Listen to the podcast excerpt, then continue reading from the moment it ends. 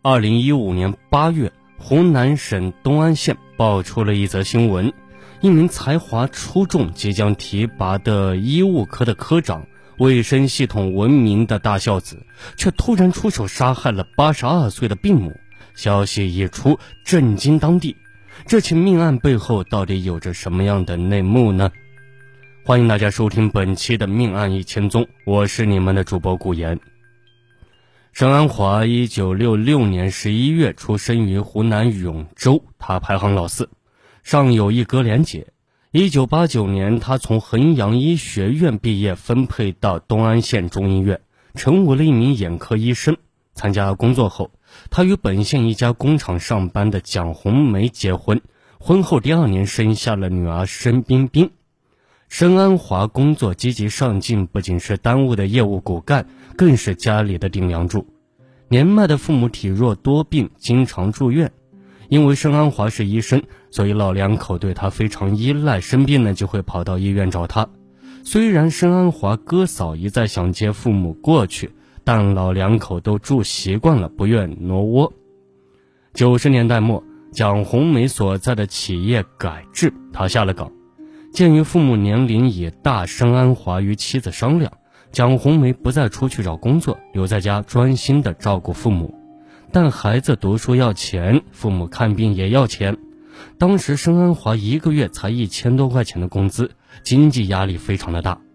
哥姐们提出呢，每个月出钱交给申安华夫妇作为父母的生活补贴。申安华感念手足情，叮嘱妻子不要怠慢了父母。经济和家庭的后顾之忧解决了。沈安华工作中呢更加的积极，先后升任科室副主任、副主任医师等职。二零零五年，沈安华的父亲因病去世，母亲熊小秀开始变得敏感急躁。沈安华夫妇偶尔说话的声音大了些，熊小熊呢就抱着丈夫的遗像说：“儿子嫌弃自己了。”时间长了呀，蒋红梅有些怨言。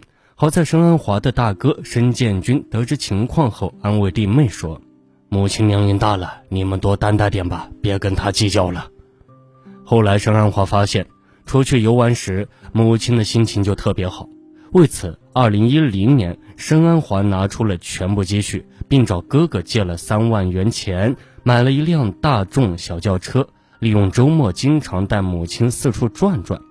二零一二年。沈安华被提为了医务科科长，要经常出差。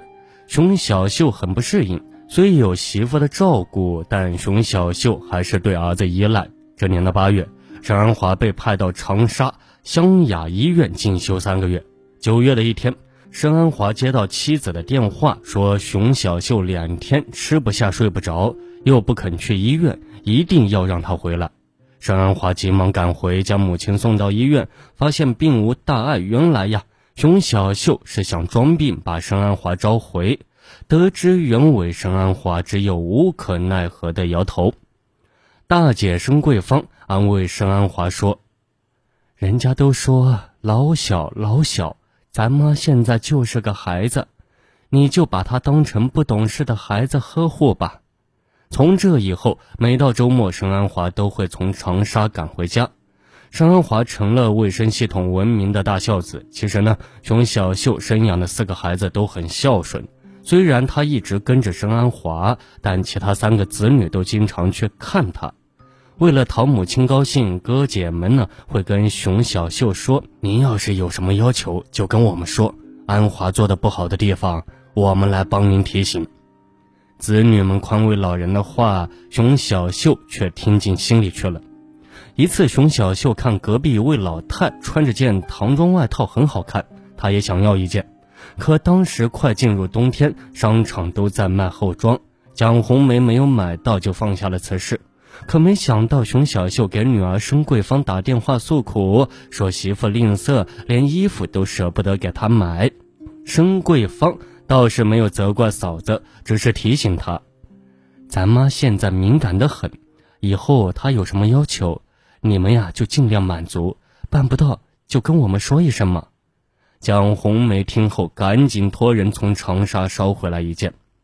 也许是熊小秀感觉到向另外几个子女诉苦确实很有用，于是呀，遇到一点小事不满，他就给其余三个子女打电话，说申安华和蒋红梅的不好。起初呢，哥姐们还能站在理解申安华夫妇的角度，委婉地转告母亲的不满，让他们注意。可母亲的投诉次数多了，另外三人对申安华夫妇也有了微词。二零一三年十月的一天，熊小秀给申安华打电话说想吃鱼头，当时申安华正在上班。蒋红梅的小姨被一辆摩托车撞伤，在医院抢救呢。直到晚上六点多，小姨转危为安，她才和盛安华一起回家。没想到一进门，也许是熊小秀确实是等的心烦，冲他们大叫：“你们是不是要把我饿死了？你们才高兴！”这两人解释一番，赶紧做饭。熊小秀一看没有鱼头，就再次生气。我不是说要吃鱼头吗？怎么没有？这饭我不吃了。熊小秀还哭着给大儿子申建军诉苦。申建军听到母亲的诉苦，心烦意乱，打电话问弟弟怎么回事。听完解释呀，申建军有些不悦：“江红梅小姨重要还是咱妈重要？你就不能先回来一个照顾咱妈吗？”申安华听到大哥的责备，心生委屈：“妈年纪大了。”难道你也一样？这些年我什么时候怠慢过他老人家？偶尔一次疏忽至于吗？说罢，申安华愤怒地挂了大哥的电话。这次不愉快后，四名子女为照顾母亲的事再次坐到一起。他们决定轮流接母亲到自家住。可申建军夫妇都上班，白天家里没人。熊小秀很快不适应，吵着要回家。大姐申桂花家房子小，她住不惯。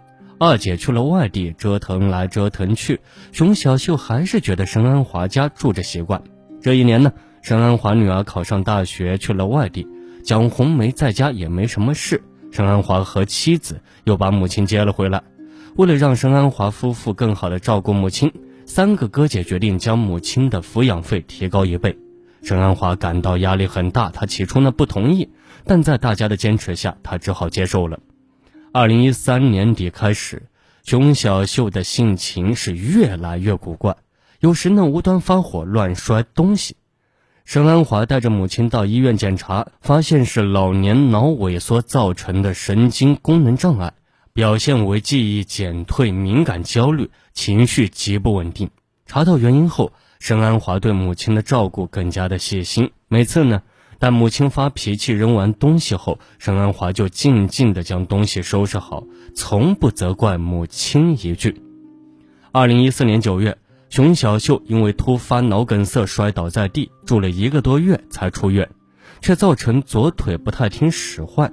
沈安华给母亲买了辆轮椅，下班后呀，经常推母亲出去转转。一次，沈安华推着母亲下坡时，刚接了个电话。忘记踩下刹车踏板，轮椅能顺坡飞速下滑。沈安华急了，飞身去拉轮椅，追了几米，整个人扑倒在轮椅上才拉住。他的腿和手被水泥地面擦得鲜血直流。刚一站起来，沈安华就紧张地问熊小秀：“妈，你没事吧？”没想到熊小秀是破口大骂：“你是不是想摔死娘？你这个不孝子！”申安华委屈的想哭，那么这对母子之间还会发生什么事呢？欢迎大家继续收听《命案一千宗》，警钟长鸣。我们下期节目再见。